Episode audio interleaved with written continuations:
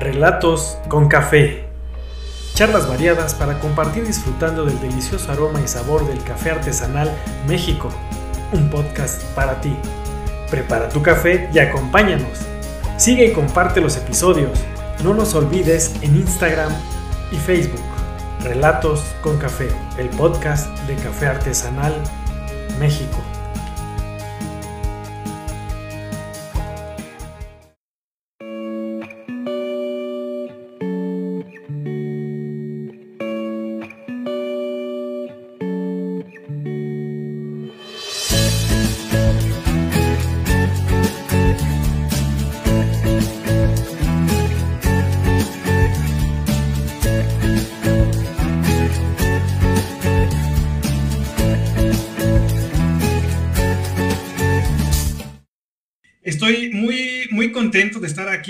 Una vez más en este su podcast Relatos con Café, el podcast de Café Artesanal México. Y recuerden que para estar aquí con nosotros deben de tener preparada su taza de café, porque si no, pues ¿cómo vamos a echar el chal si no tenemos el cafecito para la sobremesa?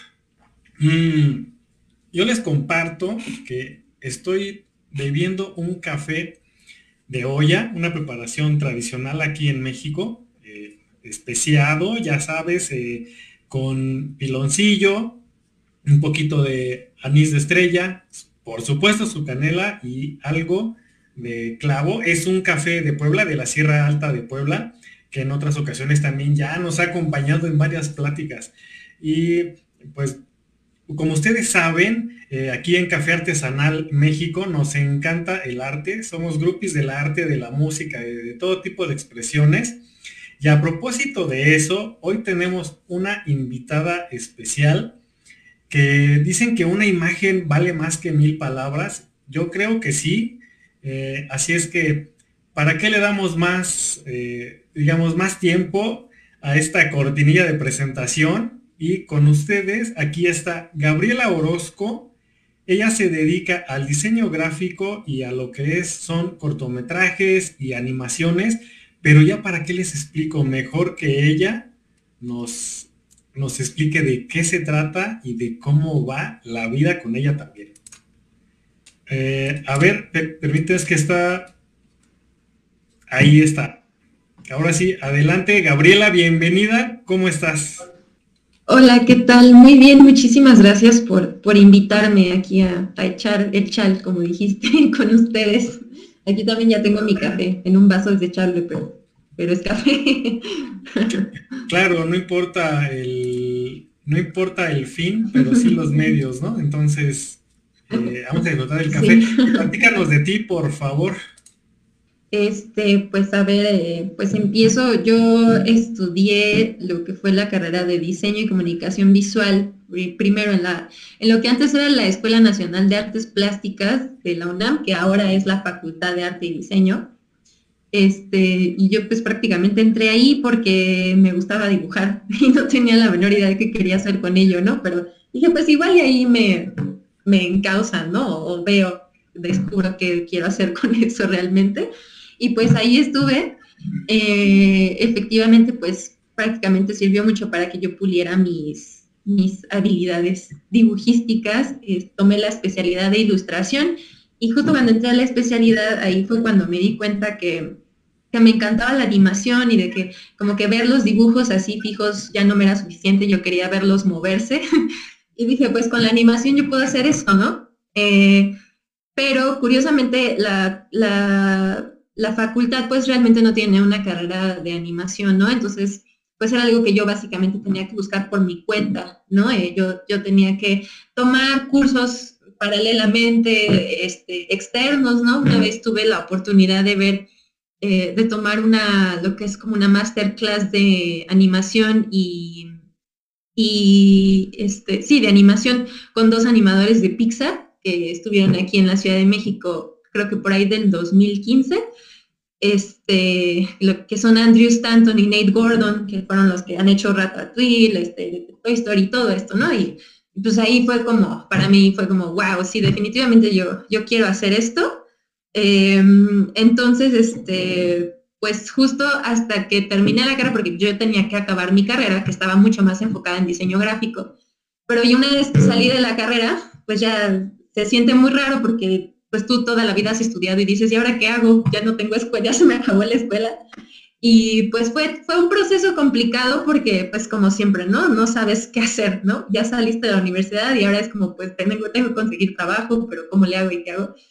Este, y un poquito, pues lo que me sucedió fue que me di, aprendí y me di cuenta de que para encontrar trabajo en animación en México, pues es, vaya, no es imposible, pero es difícil, ¿no? Em, sobre todo cuando tú realmente no tienes algo que es un, un, portafolio ya o un, un, este, sí, un portafolio ya mucho más enfocado a eso. Digo, yo había estudiado ilustración y, había hecho mi especialidad en eso, pero realmente no tenía lo que era trabajo de animación como tal, ¿no? Y pues los estudios de animación sí buscan mucho eso, que no solo seas un ilustrador, sino que también se, se vea que sabes, ¿no? Y que entiendes lo que es el proceso de la animación y lo que es ese, ese tipo de flujo de trabajo específico, ¿no? Entonces, pues sí fue muy difícil para mí en ese, en ese momento. Yo pues prácticamente estuve un año eh, casi sin empleo. De, plano, pues yo eh, trabajaba lo que me llegaba, sobre todo era mucho trabajo de diseño gráfico, porque eso sí tenía, ¿no? Diseño de logotipos y algo, un poco de ilustración, ¿no? Em, pero entonces me di cuenta que yo tenía que animar, ¿no? Se fue como, no tienes nada, pues ahora hazte como puedas, tienes que animar. Entonces, en, el, en lo que fue el 2020, hice mi primer cortometraje, lo hice como pude. Eh, claro que hubo un, proceso muy interesante de, investigación. Eh, fue un proceso muy intuitivo, no tan estricto. Eh, yo dije, pues vamos a animar, pero pues yo sabía que no iba a poder hacer la superproducción de Pixar, ¿no? Porque de entrada iba a hacerlo yo sola, con lo que yo tenía la mano en ese, entonces yo hacía mucho dibujo en carboncillo, por ejemplo. Este, entonces, pues básicamente así hice mi, cortometraje. Eh, es un cortometraje hecho con una técnica que se llama stop motion, que es prácticamente consistía en que yo hacía un dibujo en carboncillo, lo fotografiaba, lo metía a la computadora, luego hacía el siguiente y repetía el proceso. ¿no? Entonces se va viendo todo el, movimiento de alguna forma. Este, tengo un poquito, no sé si, si quieres que les muestre este, algo de eso o me espero o... claro que Antes de pasar a lo que es em, eh, las imágenes que nos vas a compartir de tu trabajo para que las personas conozcan más de ello, precisamente vamos a saludar al respetable y ver unos comentarios, ¿te parece, Gabriela? Para ver qué nos están diciendo. Eh, vamos a ver quién está por aquí. Eh, bueno, en este caso, Francisco Mérida, bueno, que ya llegó. Bueno, nosotros también, aquí estamos. Y Lulu Rosas dice, hola, y, o sea, saludos a todos, ¿no? Y a ti también, me imagino. Entonces, fíjate, dijiste algo bien, bien importante que fue precisamente que te animaste a animar, ¿no? Aunque se escuche eh, medio curioso, y que la tendencia de ahora es la animación digital y que sin embargo tú optaste por, digamos, esta animación tradicional, por decirlo de alguna manera, aunque finalmente se ve proyectada en medios digitales, pero no está realizada a través de lo que es el diseño propiamente digital, ¿no? O sea, se escucha como que lo mismo, pero no lo es. Y también es interesante conocer que, bueno, finalmente la ENAP, la Escuela de Artes Plásticas de la Universidad Nacional Autónoma de México, pues se convirtió en facultad, lo que también le da otro, otro grado académico diferente. Digo, dicho sea de paso, esta escuela eh, por mucho tiempo, pues bueno, es, eh, ha sido y es semillero de muchas personas creativas. Pero también comentaste algo eh, bien importante, que es que en la facultad no, no existía dentro del plan de estudios que se supone que deben de estar lo más cercano posibles a, a lo que es el, el, mundo real en cuanto a trabajo eh, y, que no, a mí se me hace un poco inconcebible que en esta facultad, en los tiempos de ahora y precisamente con la digitalización, pues no exista ni siquiera un plan de animación, pues ya no digital, ¿no? Sino tradicional y que sin embargo tú te diste la tarea como muchos otros eh, profesionales y académicos que no encuentran a veces dentro de las aulas de las universidades y tienen que buscar de manera privada eh, este tipo de conocimiento más fresco que precisamente, como tú bien lo mencionaste, hubo la oportunidad de que fuera impartido por gente importante de la animación. Digo, todo, todo el mundo conocemos a Pixar, si no es que pues, la gran mayoría de las personas entonces, eso es un valor curricular importante porque obtienes el conocimiento directo de, ellos, ¿no? De, quien los ves en las pantallas, pues no solo grandes, ¿no? De todo tipo. Y que aunque sea de animación digital, ellos tienen una escuela, en este caso, eh, pues, que, viene de la, de la, animación original, ¿no? Por decirlo de alguna manera. Y, y déjame, déjenme compartirles que la animación es es un, es, una, es un trabajo enorme y de mucha dedicación y detalle porque precisamente es un dibujo, o sea, el, movimiento de las imágenes es un dibujo, ¿no? O sea, dibujos de cuadro por cuadro y que la superposición de estos pues debe de ser perfecta para que no veas tu dibujo temblando, ¿no? O que se mueve o como que, se desliza.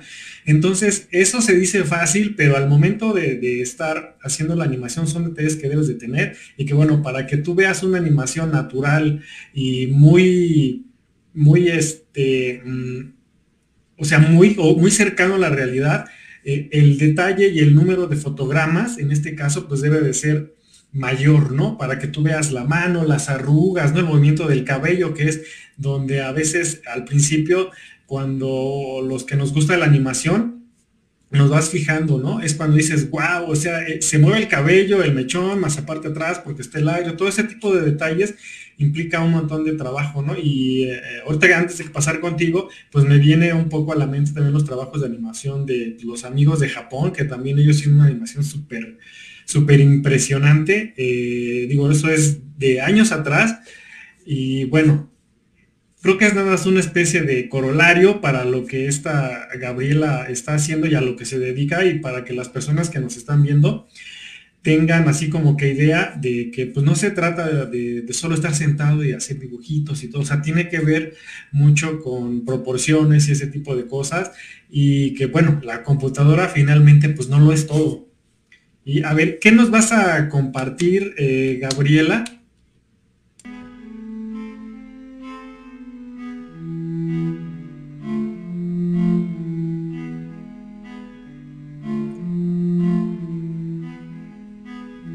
Platícanos de qué se trata este clip.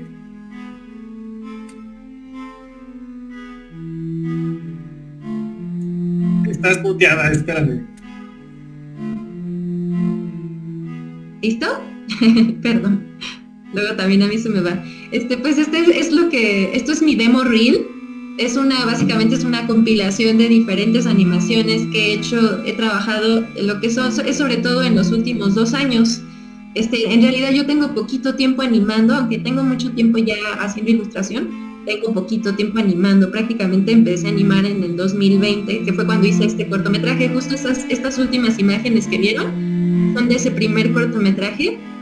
Y sorprendentemente, a pesar de haber sido mi primer cortometraje, este, justo otros colegas animadores me fueron los que me, ¿cómo se dice? Me, este, prácticamente me, dijeron como, me animaron para meterlo a festivales y yo en realidad no tenía ninguna expectativa, ¿no? De alrededor de ese cortometraje, yo nunca imaginé, pero eh, quedó en, seleccionado en algunos festivales. Uno aquí, el primero justo fue uno aquí en México, que es como un festival pues bastante importante de animación aquí en México, que es el Festival Animasivo, este, en el 2020 y para mí fue como, órale, pues eso, eso como que me ayudó a, como me motivó a, meterlo a otros y quedó en, unos, en otros cuatro festivales de animación, pero ya internacionales, uno en Estados Unidos, otro en, este, en lo que es Indonesia, otro fue en, en Bosnia y Herzegovina.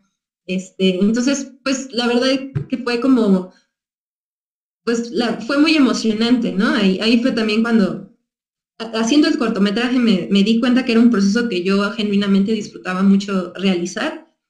Y, este, y pues ya cuando se, quedó seleccionado esos festivales, sí fue como, oh, pues creo que, creo que no lo hago tan mal, ¿no? Este, eh, como que eso te, ayuda a tener un poquito más de confianza y de alguna forma también te hace sentir como que, bueno, pues ahora lo que sigue, ¿no? El, siguiente y, afortunadamente gracias a, ver, como tú dices, ¿no? Gracias a haberme animado a animar, este, fue que también empecé a tener la oportunidad de colaborar con, con gente de la industria de la animación aquí en México, eh, que ha sido pues gente muy, muy importante. Por ejemplo, está el estudio de animación Casiopea, es un, es un estudio eh, constituido básicamente por puras chicas, eh, grandes animadoras, Alejandra Castellanos, este, Andrea Mondragón, este, está Sandra Medina, que es una gran, gran artista también, este, y Ana Cruz, que es una de las mejores productoras de animación en México.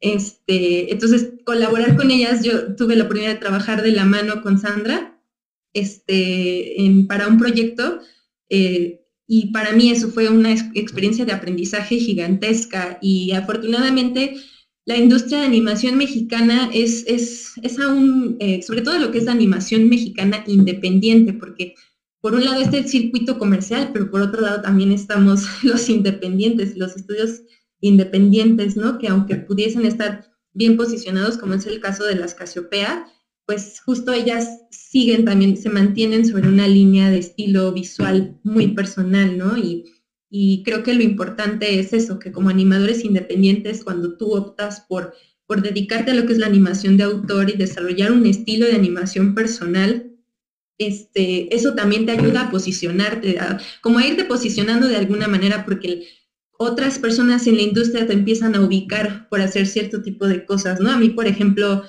las personas que me han buscado para colaborar siempre me dicen como, ah, es que eh, fulanita me pasó tu información porque me dijo que tú haces cosas medio oscuras, ¿no? Y medio sombrías. Entonces, pues de repente es padre cuando te, das cuenta que justo al, ser un, circuito pequeño, es fácil relativamente entrar en él y empezar a construir esa como red que, te ayuda a, empezar a tener trabajo y, cada vez mejores experiencias este, laborales, ¿no? Y también para mí ha sido muy grato descubrir que también el mundo de los animadores mexicanos es un, es un mundo de, bueno, en mi experiencia personal ha sido de mucho apoyo, ¿no? Yo he construido buenas amistades en, ese, en ese círculo y esas amistades constantemente es como, oye, yo tengo un proyecto, ¿tienes tiempo? Éntrale, ¿no? Y, la verdad es que es bueno porque así nos apoyamos entre todos, porque pues el arte en México no es fácil. No, lamentablemente todavía no es una industria sustentable, este, es una industria que se sostiene básicamente gracias a que los artistas lo, lo, sostienen con sudor y sangre, ¿no? Pero, pero ayuda mucho eso, ayuda a tener esa red de apoyo que está buscando entre artistas que todo el tiempo estamos buscando echarnos la mano y trabajar en este proyecto y en este otro, ¿no? Entonces, pues básicamente así es como, como ha sido mi trayectoria hasta ahorita. Eh, sangre, sudor y lágrimas, el arte en este país. Eh, también si recuerdan, hemos tenido un podcast con un invitado que también se dedica a esta parte del diseño y el arte plástico. Y bueno, eh, esto es para que vean cómo, cómo es que como profesionales en este caso tienen que buscar también su, camino, digo, quizá en, este país y en muchos otros, ¿no? Digo, no, no, no vamos a como que a criticar exactamente esa parte, pues tienen que buscar las alternativas porque una, como ella lo dijo al principio, en la parte académica eh, no siempre tenemos esa, esa, instrucción completa sobre lo que está en el mercado en ese momento, en boga. A veces es complicado para los, eh, los programas de estudio tener esa permeabilidad casi inmediata de lo que está sucediendo a pasarle un programa, autorizar los recursos que requiera, todo ese, todo ese eh, andamiaje académico para que finalmente esté en una aula, ¿no? Entonces, cuando eso sucede, pues digamos, ya, ya pasó este, el pico de lo que es la, el, boga, ¿no? De, de estas tendencias eh, y más ahora con los medios digitales que, bueno, los picos son cada vez más, más cortos. Y bueno, en este caso, pues ella pues ha tenido la fortuna de hacerse de las conexiones y que su trabajo está hablando y que la gente pues la busca, no dice, oye, tienes tu trabajo con este estilo, nos gusta, ¿qué nos puedes hacer? Pero a, mí me gustaría que platicaras un poquito más de cómo llegaste al festival, eh, cuál es el concepto que tú manejas y que describieras un poquito las imágenes del clip, porque recuerden amigos que estos podcasts se van a Spotify en la versión de audio y van a estar colgados más o menos, este, bueno, cuando el tipo me lo permita, pero esto es para que también los sigan escuchando las veces que quieran y los compartan. O sea, recuerden que aquí en Relatos con Café eh, tenemos carta abierta para hablar de una infinidad de cosas y, por ejemplo, aquí en este caso con Gabriela, pues damos paso a el arte y una de las variantes del arte y esta cuestión visual que es el, en este caso la animación y la animación tradicional, por decirlo de alguna manera, que yo celebro que la siga haciendo porque no se debe de perder este trabajo. Digo, no estoy peleado obviamente con la animación digital, digo, le ha dado un, un, vuelco enorme a lo que es la cuestión visual pero también no debemos de, dejar a un lado esta parte eh, original de la, de la animación. Así es que bueno, ahorita Gabriela nos va a compartir un poco más sobre esa experiencia que tuvo en, el festival y para que la gente pues se emocione y también acuda a esos festivales, los busque y, asista, ¿no? Para apoyar precisamente todo este talento mexicano y, ¿por qué no? También de otros, si si es un festival internacional, pues talentos de Latinoamérica y por qué no también de otros países, pero pues, principalmente apoyar a creativas como, como Gabriela. Así es, platícanos, eh, Gabriela, compártenos un poquito más.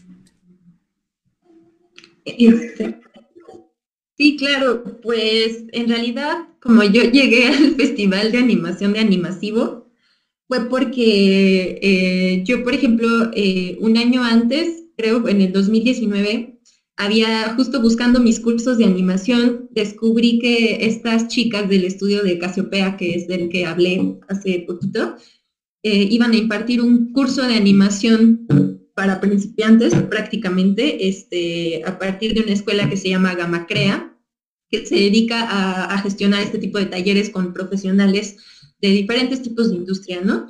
Eh, pero enfocada a las artes específicamente. Eh, yo tomé ese curso con ellas ahí y pues ya desde ahí hubo como un primer contacto. Este, y pues ellas son, la verdad es que son súper buena onda. Yo, yo me siento muy agradecida con, con todas ellas, como por, por todas las oportunidades y ayudas que me han, que me han dado a lo largo de, de mi muy breve experiencia en animación. Este, y lo que sucedió fue que cuando yo estaba trabajando el cortometraje, eh, le comenté específicamente a Alex Castellanos, que es este, una gran animadora y, directora, este, eh, que, había hecho un cortometraje, prácticamente este, le dije, ay, pues lo, puedes, eh, si le puedes echar un ojo, yo estaría encantada. Em, y, me, y ya ella lo vio y, y, me respondió como, oye, pues está, está muy padre, pues deberías meterlo en un festival y está el animasivo y no sé qué, este, pues ¿por qué no lo metes, no? Y yo así de, pero ¿a poco está como para festival, no? O sea, no, como que yo, yo sentía que no, que no estaba como, pues que no estaba a ese nivel, ¿no? Aún. Eh, y pues, como ya es que uno, uno mismo luego se, se autosabotea y, y se siente menos, ¿no? Entonces, este, pues, para mí cuando Alex lo dijo, eh, Alex es alguien que ya ha estado en festivales muy grandes, ¿no? Desde, desde Morelia hasta lo que es este, los, premios Ariel al cine mexicano, con un cortometraje maravilloso que tiene que se llama Poliangular. Este, entonces, pues para mí fue como, pues si Alex lo está diciendo es por algo, ¿no? Hagámosle caso. Y, eh, pero pues ya, ya tenía la fecha encima, entonces prácticamente ya no tenía tiempo de corregir absolutamente nada en el cortometraje y lo metí así tal cual ella me dijo, lo, metí. Y pues para la sorpresa, pues seleccionado, ¿no? entonces, pues sí fue muy, fue, fue muy emocionante, la verdad, fue muy, muy, me entusiasmó mucho. eh, porque pues era algo con lo que yo soñaba, ¿no? O sea, pero nunca visualicé que fuera a materializarse en algún momento. Entonces, este, pues eh, lamentablemente el festival sucedió justo cuando empezó pues la pandemia. Entonces, no pude, eh, no hubo un festival presencial como era lo normal. Yo había asistido antes a ese festival a, ediciones anteriores, pero como visitante, ¿no? Es de chismosa, a ver, a ver a otros animadores y eso, pero, pero nunca con un trabajo propio. Eh, y pues lamentablemente se me atravesó la pandemia, entonces pues todo fue en línea y no hubo tanto esta oportunidad que sí brindan mucho los festivales de conocer, ¿no? En persona a otros animadores y hacer como esos contactos y, y platicar con otras personas. No, no tuve la oportunidad de hacer eso pero eh, pues es padre, ¿no? El simple hecho de, ver que, tu trabajo no solo lo va a ver tu familia y tus cuates, ¿no? sino que se va a, proyectar en, un circuito de animación y, que va a haber otros animadores que puedan ver tu trabajo. Entonces, pues efectivamente eso sucedió, ¿no? Yo, yo veía el trabajo de los otros animadores, entonces ya ves que te empiezas a seguir en Instagram y de repente ellos también a ti, entonces sí, sí hay la posibilidad de hacer ese, ese contacto aún, ¿no? Y, siempre va a ser una experiencia muy agradable ver, ver el trabajo que otros animadores mexicanos están haciendo, porque también eso a ti también te ayuda como a, ver eh, cuáles son las tendencias, ¿no? Entre animadores también, y las, los estilos tan diversos y, las técnicas que cada uno maneja y como la, la, huella personal de cada quien, ¿no? Hay unos que son completamente digitales, otros que son mucho más experimentales, otros son más narrativos, una narrativa más tradicional, tipo como Disney o fantasiosa, ¿no? Entonces, este, pues tú ahí empiezas a ver, ¿no? Eh, la, gran diversidad y existe todavía en, en, la animación en México y la diversidad de técnicas y de temas también, ¿no?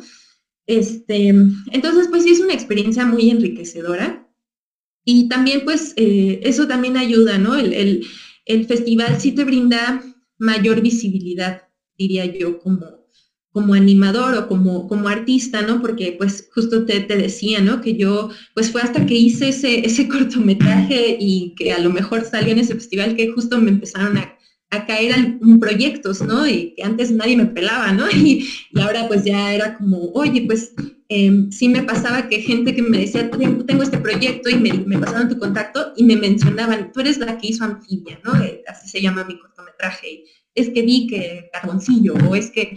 Entonces, este, o me decían, justo estoy buscando a alguien que haga como esas cosas así medio borrosas, medio oscurosas. Y, entonces, pues, e, ese, ese cortometraje, pues fue lo que podría yo decir me salvó la vida en ese año de escasez de, proyectos, creo yo, por el tema también de la pandemia que se había atravesado, ¿no? Entonces, pues así fue como llegué a ese festival y pues así fue como también eh, tal vez me ayudó a entrar a otros, que los festivales internacionales en los que estuve eh, este, son, pues eran, eh, son de un carácter más pequeño tal vez. Este, sin embargo, pues también fueron experiencias muy agradables porque ahí pues ves el trabajo de animadores de diferentes rincones del mundo, ¿no? Específicamente, tuve una experiencia muy graciosa con, con el de Bosnia-Herzegovina, porque era, era en una localidad que se llama Neum o algo así, es, básicamente como una pequeña isla. Este, y ahí lo que me pasó fue que el, el festival prácticamente no escribía nada en inglés y yo no entendía nada de lo que estaba pasando pero al punto en el que me perdí incluso cuando se proyectó mi cortometraje en línea, porque yo le metía lo que decían las publicaciones, lo metía en Google Translate y me acuerdo que en una me apareció como prepara tu pescado y cosas así, yo así de no, definitivamente Google Translate no me está traduciendo nada. Y no, no, me perdí como la experiencia de ese festival, pero, pero bueno, al menos ver que seguramente alguien lo vio eh, ahí de, de, los, de las personas de Bosnia o algo así, pues es, fue grato, ¿no? Y, y, hubo otro de los, festivales que fue el Festival de Indonesia, es el Craft, el Festival Craft, que, lo que hace ese festival es buscar específicamente cortometrajes hechos con técnicas tradicionales de animación manuales y no digitales, ¿no? Eh, y, hubo, ese festival gestionó lo que eran unos, este, unos, ¿cómo se dice? Eh, unas entrevistas con, algunos de los animadores y pude estar en un conversatorio este, con, con, diferentes artistas de varios rincones del mundo, todos atropellándonos con nuestro inglés.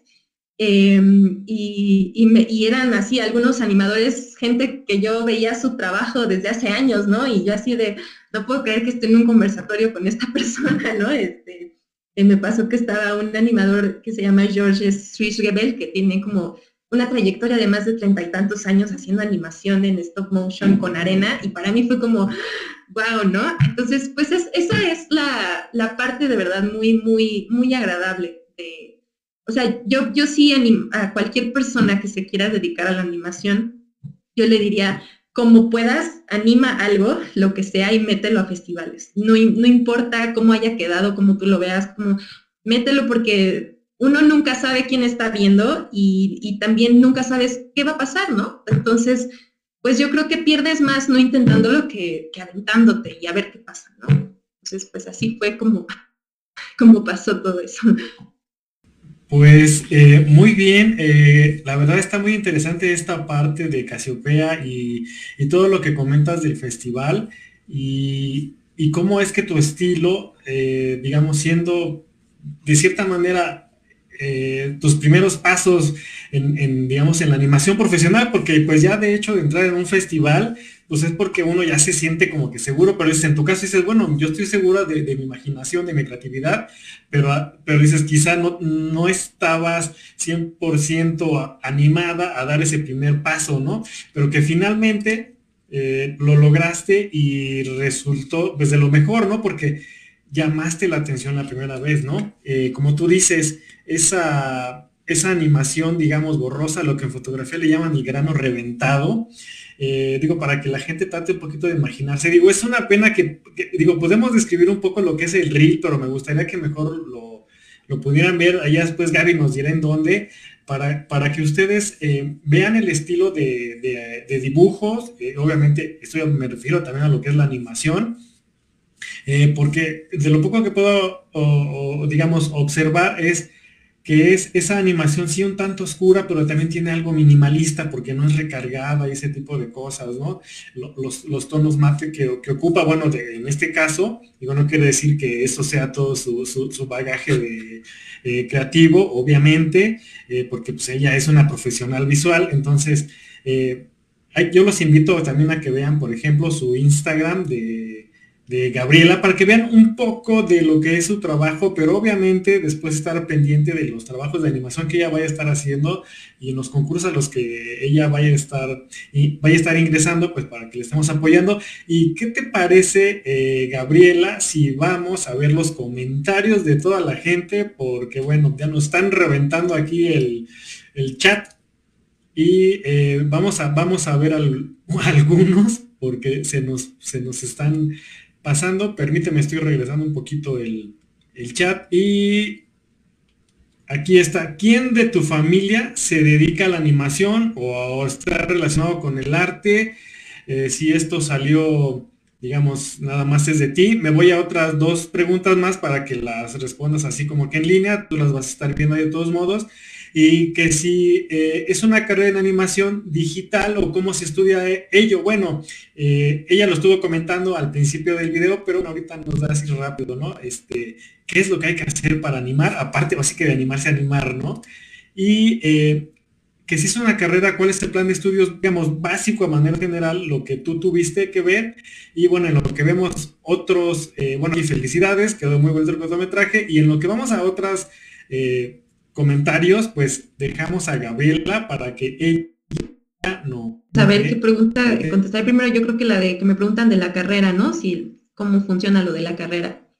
Este, pues básicamente yo estudié una carrera en diseño y comunicación visual, no fue una carrera en animación, porque cuando yo entré a la universidad, eh, eh, realmente había todavía una oferta limitada en cuanto a carreras especializadas en animación y la mayoría eran de escuelas privadas, ¿no? Que pues no estaban dentro de mis posibilidades. Entonces, este, porque pues la verdad es que las escuelas privadas de animación yo considero que no son imposibles, pero sí son vaya, no, no pueden no ser tan accesibles, ¿no? Eh, pues es básicamente eh, cubrir el costo de una educación universitaria privada, ¿no? Que no es para todos. Este, entonces, pues yo me fui a la Facultad de Artes y Diseño porque yo había visto que hay, hay, hay curiosamente sí hay, hay, varios animadores egresados de, de, esa escuela, pero la mayoría vienen de las carreras de lo que son específicamente artes visuales, curiosamente. Entonces, pues hay, gente muy interesante, ¿no? Este, hay, hay, gente que salió de ahí y hace animación, pero con grabado, ¿no? Entonces es como, wow. Curiosamente los animadores egresados de ahí, las Casiopeas, por ejemplo, las chicas del estudio de animación Casiopeas son egresadas de la Facultad de Arte y Diseño también. Este, y ellas eh, creo que son de la misma carrera que yo, eh, de diseño y comunicación visual, me parece, y también como ilustración. Este, entonces, hay, hay, hay hay, curiosamente, hay una gran, hay una gran parte de, bueno, hay, hay, varias personas interesadas en la animación que se van a estudiar a la FAD. Eh, pero yo creo que justo lo hacemos por, por tratar de obtener esta base muy, mucho más plástica, como más este, de lo que son las artes visuales. Eh, que justo yo en lo personal considero, porque sí este, me he metido a investigar los planes de estudio de las escuelas privadas que sí tienen hoy día lo que son las carreras de animación, este, que son muy buenas. Sin embargo, yo eh, creo que, que, no tienen esta base que sí puede eh, ofrecer lo que es la Escuela Nacional de Artes Plásticas, bueno, la Facultad de Arte y Diseño, este, que es esta, esta base muy sólida en lo que es sobre todo el dibujo o incluso el diseño gráfico mismo, ¿no? Te, te da una, una base sólida de cómo entender la imagen ¿no? Entonces, este, creo que como animadores eso es indispensable, o sea, siendo animador tienes que, que son cosas que tienes que saber, ¿no? Entonces, este, porque tú puedes irte a la computadora y, meterte a animar algo ahí digitalmente y, lograr que sea algo bueno. Sin embargo, creo que tener una base sólida en, cuanto a cómo se entiende la imagen te, puede dar definitivamente eh, un, pues puede, puede hacer que tu trabajo tenga más potencia, por así decirlo, ¿no? que tenga un impacto distinto.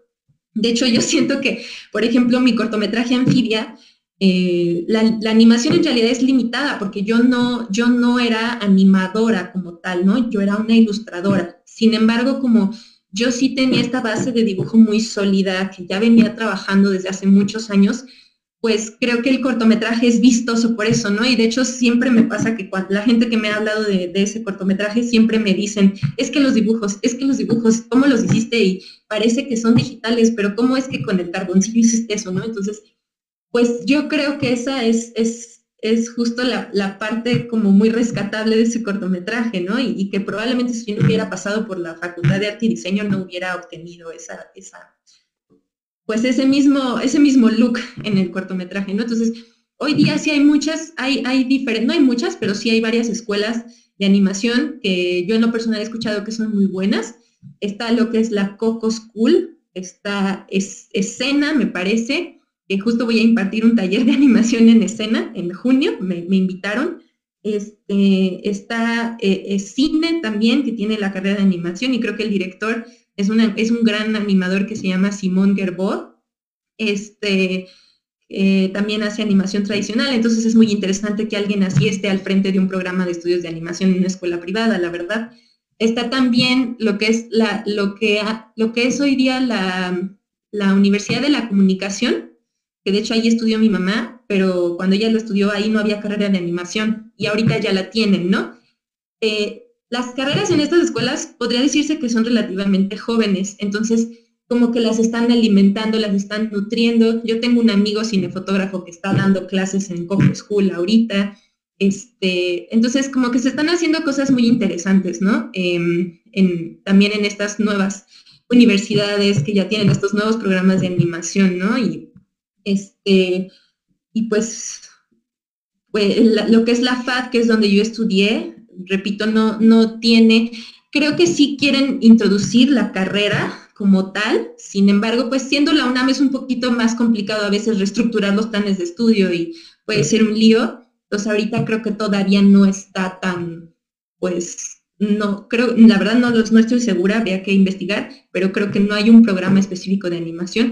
Hay una clase de animación en lo que es la especialidad de multimedia, me parece, y en ilustración yo tuve la oportunidad de tomar esa clase, pero pues es algo muy básico, ¿no? Como, y también pues un poquito todavía su, de manera muy superficial se toca el, tema, vaya, ¿no? Entonces, este, pues así es como creo que está el tema de la enseñanza eh, de animación aquí en México. Eh, mm, pues, eh, ay, creo que, perdón, te muteé sin querer. es que, bueno, tengo un rebote aquí en, de audio, disculparán. bueno, ahorita me comentas el remate. Vamos a continuar un poquito con, lo que son los comentarios. Nos pregunta que cuánto tiempo inviertes en un cortometraje y que si es caro realizarlo. Bueno, en este caso quizás nos podemos enfocar a lo que es anfibia del tiempo. O sea, ustedes lo ven así, el clip cortito y todo, muy, así que bien, bien bonito, pero ¿cuánto te llevó? ¿Qué invertiste aparte de tiempo? Eh, porque estaría interesante saber y bueno, vamos a pasar a otros comentarios. Dicen que pura mujer, sí, me, creo que se refieren a Casiopea, ¿no? Se está muy bien, la energía femenina ya todo lo que da para que, pues, bueno, la creatividad fluya, este, digamos, eh, con, con, libertad eh, exacto, dicen fuerza femenina, ¿no? Exactamente lo que estábamos platicando. Eh, porque bueno, simplemente las dinámicas sociales entre, hombres y mujeres son diferentes, la creatividad se expresa diferente, ¿no? Digo, no quiere decir que no sean compatibles, y, pero bueno, ¿no? Y bueno, nos preguntan que sus próximos proyectos precisamente nos está comentando esto del taller, al rato que nos deja un poquito más de datos, pues para quien quiera visitarla a ella. Y bueno, eh, Luis Orozco, me tocó ver el, corto de Anfibia y me pareció increíble. Ojalá sigan dándole difusión a estos artistas. Felicidades por la, por la entrevista, por la plática de, café. Por cierto, no hemos dicho salud, Gabriela, o sea, es el cafecito, ¿no? Bueno, creo que no, no quieres tomar café, está bien, no hay problema, pero eh, aquí Rosalia nos dice, eh, Anfibia me parece impactante, Francisco Mérida, bueno, en este caso el café de olla con una piedra de pan y escuchando el podcast, esto es vida, efectivamente esto es vida. Y ya ahorita para cerrar este bloque de comentarios y, continuar con la explicación de Gabriela, pues también aparte de lo que inviertes en tiempo y lo que inviertes en este caso de tiempo para anfibia y cuánto gastaste también que si es redituable tu trabajo o en este caso para cuando des cursos y todo, eh, cómo va ese mercado, ¿no? Eh, a propósito que se mencionaba que si el mercado es diferente, luego no se puede traducir de inmediato a la cuestión académica. En ciertas instituciones, como tú decías, eh, la UNAM tiene ciertas bases, te da ciertas bases que quizá la privada no, a lo mejor es más práctica, más actual, pero ese background es lo que hace la, la, expresión diferente, más profunda, con otro toque, que por eso es el que yo creo que te, te siguen y pues adelante. Ah, bueno, creo que se nos, se nos, se le fue el internet aquí a Gabriela, pero pues no hay problema. Ah, ya regresó. Ya regresó. Ahí está, ahora sí. ¿Hasta dónde te quedaste para, para darte, ahora sí que servirte de ahí de, este, de retro? Me quedé en el comentario de, de Luis Orozco de del que le tocó ver el cortometraje que gracias por la entrevista o felicidades por la entrevista. Ah, sí, y bueno, también las felicitaciones de que les parece impactante y que sí es reeditable tu trabajo y a propósito de la pregunta de cuánto tiempo te tardaste en este caso de realizar anfibia, ah. cuánto te gastaste y también pues de paso de dónde buscas inspiración para, hacer lo que, así que para hacer esta expresión en movimiento. Y también para cerrar este, este bloque de comentarios es que si le ves futuro a los cortometrajes en México. Este, a ver, pues empezaré por lo de que cuánto tiempo me llevó, ¿no? Hacer anfibia y el costo y todo eso, ¿no? Pues em, en realidad yo anfibia lo hice en un margen aproximado como de unos tres meses, casi cuatro tal vez, em, pero en realidad em, pues fue un proceso, como repito, poco ortodoxo para lo que es realmente el proceso de la animación, ¿no? Más profesional o normal. Porque yo en realidad, eh, pues yo solo quería animar algo. Yo, de hecho, al principio decía, sea lo que sea, así sea un GIF o lo que sea, tengo que animar. En realidad empezó como un ejercicio de autoconfianza más que tener una, una finalidad de ser un producto fílmico como tal, ¿no? Animado.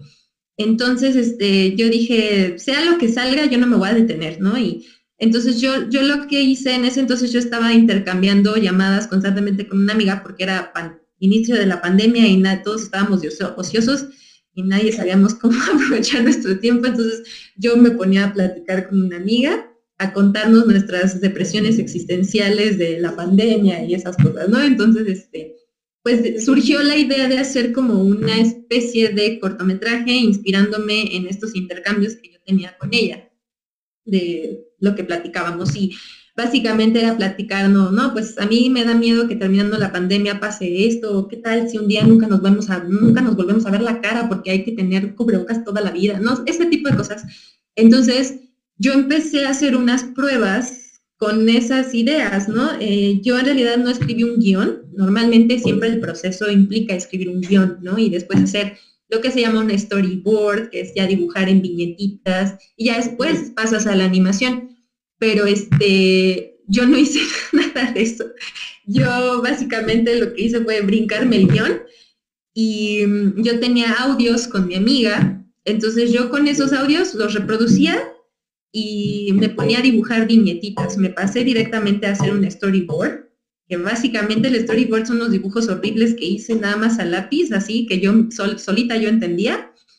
Y, este, y las imágenes que me, que me gustaban yo las empezaba a animar, ¿no? Ya pasaba a hacer los dibujos bien en carboncillo y así. Entonces, por lo mismo, el proceso fue muy libre, fue de mucha intuición, ahora sí, de lo que me gustaba, lo que se sentía bien, eso era lo que yo yo ponía. Este, entonces, em, pues por lo mismo fue muy corto el, en cuanto a tiempo, ¿no? Por lo general, un cortometraje profesional hecho de manera, ahora sí, como dentro de esta estructura de, de buscar un financiamiento y que más gente te ayude, escribir un guion. De hecho, hay tres etapas. Lo que se llama la etapa de preproducción, que es cuando tú escribes el guion, visualizas cómo se va a ver, eh, desarrollas el concepto, haces dos dibujos, vas probando qué sirve, haces diseños de personajes, diseños de escenarios. Está esa etapa, luego viene lo que es la producción, es cuando ya empiezas a animar tu cortometraje y lo editas y esto, y luego viene una etapa de postproducción, que es cuando pues prácticamente limpias este, tu imagen, compones, este, eh, haces ajustes en edición o en color, metes sonido, metes música, ¿no? Entonces, ese es el proceso normal y ese proceso se puede llevar años, ¿no? Se puede llevar de un año a dos, a tres, dependiendo de cuál sea tu vía para hacerlo, ¿no? Y de también cuánta gente requieras y si vas a requerir más gente, pues les tienes que pagar, ¿no? Porque además la animación es un trabajo brutal, ¿no? Es, es completamente extenuante, es, es de muchísimas horas no puedes tener a la gente trabajando de agrapa, ¿no? O sea, definitivamente no. Entonces, si vas a tener más gente, tienes que pagar y tienes que conseguir un financiamiento a través de los diferentes organismos que existen hoy día para ello, que puede ser INCINE, el FOCINE, eh, residencias artísticas. Entonces, puede ser, ese, ese solo, solo ese proceso de buscar financiamiento se te puede tomar uno a dos años, ¿no? Entonces, pero en mi caso, yo no buscaba financiamiento, yo lo iba, yo sabía que yo lo iba a hacer todo sola, como yo pudiera. Entonces, en realidad yo me gasté, yo creo que un total de a lo mucho 3 mil pesos para mi cortometraje, que consistió en comprar prácticamente los materiales, que ni siquiera compré demasiado tampoco, porque, porque pandemia y porque pobre y porque sin trabajo. Entonces, este, yo usé papel reciclado. De hecho, yo llegué a animar secuencias enteras de, por ejemplo, hacer más de 30 dibujos con, en una misma hoja de papel, porque lo que hice fue comprar un tipo de carboncillo que se borraba, ¿no? Entonces, yo hacía mi primer dibujo en carboncillo, lo fotografiaba y encima borraba ese dibujo y encima hacía el siguiente dibujo. Entonces, eso ayudaba, uno, a que yo no me detuviera en el proceso y siguiera, ¿no? Me, forzaba a eso. Yo sabía que no había vuelta atrás y que para corregir algo tenía que corregir una secuencia entera. Entonces, también eso me ayudó mucho a, tener, a desarrollar más confianza en lo que estaba haciendo, ¿no? Porque era como, no hay vuelta atrás. Borras, ese dibujo anterior ya no existe. Entonces, eh, así, ¿no? Y, gracias a eso el cortometraje me costó casi nada. Incluso solo trabajé con una sola persona más, que fue el músico que me compuso, ah, la, composición de la música es completamente original, por ejemplo, y para pagarle a ese músico, es porque yo no estaba dispuesta a no pagar, ¿no? Así fuera una persona. Me metí a un concurso que te decían, mete, mete algo que tengas y si ganas, te pagamos tanto. Ese dinero se lo pagué a él. O sea, ganamos ese concurso y le pagué ese dinero a él, ¿no? Este, entonces, em, pues a mí por eso me salió muy barato y fue en un tiempo muy breve. Pero los cortometrajes pues se pueden llevar muchos años. De hecho, alguien por ahí preguntó cuáles son tus próximos proyectos. Ahorita justo estoy escribiendo un nuevo, un nuevo cortometraje, eh, pero este pues es un proyecto de un carácter más ambicioso, ¿no? Es una animación ya más pulida, eh, ya no es tan intuitiva, ahora sí estoy escribiendo lo que es un guion, estoy tratando de desarrollar una propuesta visual también, eh, conceptualizando mis personajes, entonces ahorita prácticamente me he dedicado a desarrollar lo que son las carpetas para meter a concursos de convocatorias, ¿no? De estas del IMCINE, del Shortway. Hay muchas opciones, afortunadamente, hoy día, incluso de residencias artísticas en otros países, como Francia, por ejemplo. Si, metes a esos concursos y ganas, te vas a Francia eh, varios meses para hacer tu cortometraje, ¿no? Y con una beca. Entonces, ahí ya hay un financiamiento y aunque sea te pagas tú, ¿no? Porque tampoco uno puede vivir del aire. Este, entonces, eh, pues hay esas opciones, pero obviamente eso va a hacer que mi cortometraje pues se tome más tiempo, ¿no? O sea, incluso yo estoy, yo estoy visualizando que se, me podría tomar unos tres a cuatro años sacar este nuevo cortometraje, Em, entonces, este, pues así, yo conozco a gente que me ha dicho, yo llevo seis años haciendo mi corto, ¿no? Son cinco minutos, pero el proceso es tan tardado de la animación y, puede ser a veces tan complicado también, porque todo es a través de concursos, ¿no? De a ver quién te suelta la lana para, para que puedas pagarte tú y pagarle a los demás. Este, pero vale mucho la pena, ¿no? O sea, yo, yo creo que sí, si es algo que te apasiona, pues vale, vale mucho la pena. Y también pues no es como que solo hagamos eso, ¿no? Este, también pues la mayoría de nosotros, yo, yo siempre me da risa que siempre que hablo con mis amigos animadores, todos estamos en llamas, porque es como, es que estoy escribiendo mi proyecto, pero también ahorita estoy trabajando en el proyecto de este estudio, o estoy con estos cuates, o me llegó este cliente, entonces estoy animando también esto. Y pues así funciona, ¿no? Pero este, no sé qué, qué otra respuesta, si estoy respondiendo bien las, los comentarios. ¿Y qué otra podría responder? ah, que Ok, eh, pues están eh, comentando de lo que, sería tu sello personal y aquí acerca, dijiste cosas muy valiosas, eh, Gabriela, por ejemplo, que tuviste que reciclar, pero esto, esto habla de que tienes una capacidad de emprendimiento y tienes más bien todo el, espíritu del, emprendedor y que a veces la necesidad es eh, la madre de todas las inventivas, eh, madre de la optimización de recursos. Y eso habla muy bien de ti. Entonces, quien te esté escuchando sabe que puede contar contigo para trabajar, que no vas a, digamos, a desperdiciar tiempo y dinero, porque ya te escucharon un corto cortometraje, se, dice bien corto, pero requiere de mucho tiempo, cinco minutos, diez minutos, un minuto, pueden ser, como con Pion la escucharon, meses, años, ella tuvo la fortuna de hacerlo más, así que un corto en corto, para los tiempos que son normal, y lo escucharon bien con muchas otras profesiones, son horas nylon, ¿eh? o sea, está ahí sentado en la computadora, en el respirador, en la mesa, donde sea, y eso no se paga, y también ella comenta, pues como todo profesional, pues tiene que comer, tiene que ganar una lana. Y habla muy bien de ti que entraste a un concurso para pagarle, en este caso, al músico, que es el, en este caso, el soundtrack de tu corto, porque también ellos, eh, tienen que, hacer ese flujo económico y por supuesto que también se trabaja mucho por medio de colaboraciones, pero eso no significa pues que el dinero no fluya y sí hay que, hay que buscarnos esa parte de los financiamientos y por medio de los concursos principalmente a ustedes y que bueno, finalmente esta enfermedad mundial pues nos dio en la torre a todos, obviamente las actividades de los concursos pues separaron. La fortuna es, es que están los medios digitales y bueno, pues ahora un festival puede ser eh, digital. digo, no es lo mismo observar las obras a veces por medios digitales que, que ver una proyección en, no sé, en el recinto. Es bien diferente, incluso la fotografía, el arte y todo se aprecia totalmente diferente, ¿no? Pero una de las ventajas de estos medios digitales es que puede haber permanencia y seguimiento e incluso mayor exposición para las personas que como Gabriela buscan nuevos escenarios.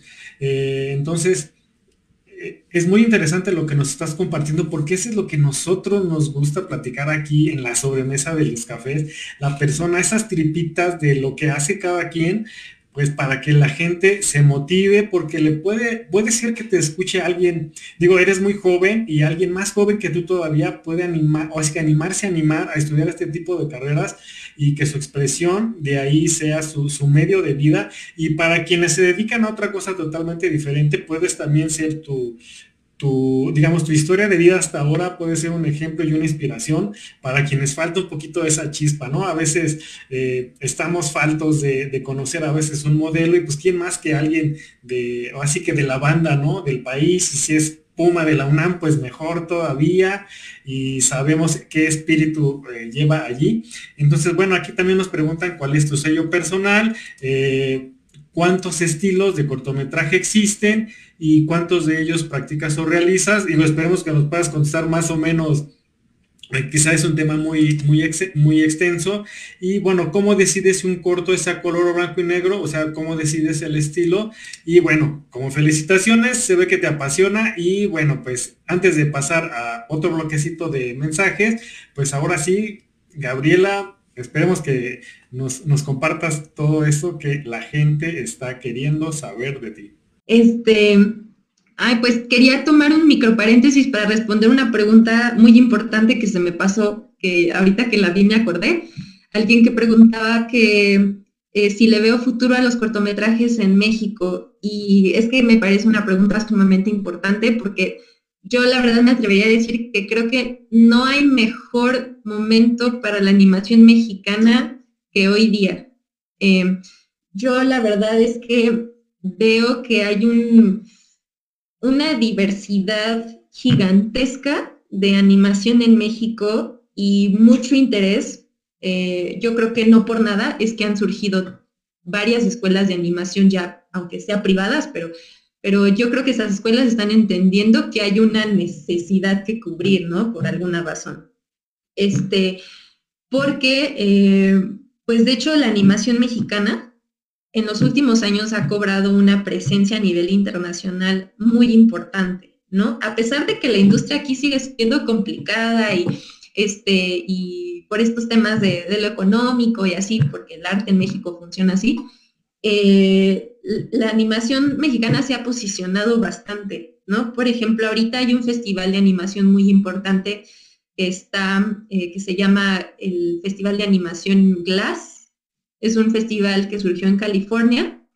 Sin embargo, eh, pues hay animadores latinoamericanos ahí, ¿no? O sea, presentes. Y en general, no, no diría que justo solo la animación mexicana, la animación latinoamericana cada vez tiene más presencia eh, internacionalmente y hay animadores mexicanos eh, hoy día que ya están en boca de mucha gente en otros países, ¿no? Este, entonces, por ejemplo, está Carla Castañeda.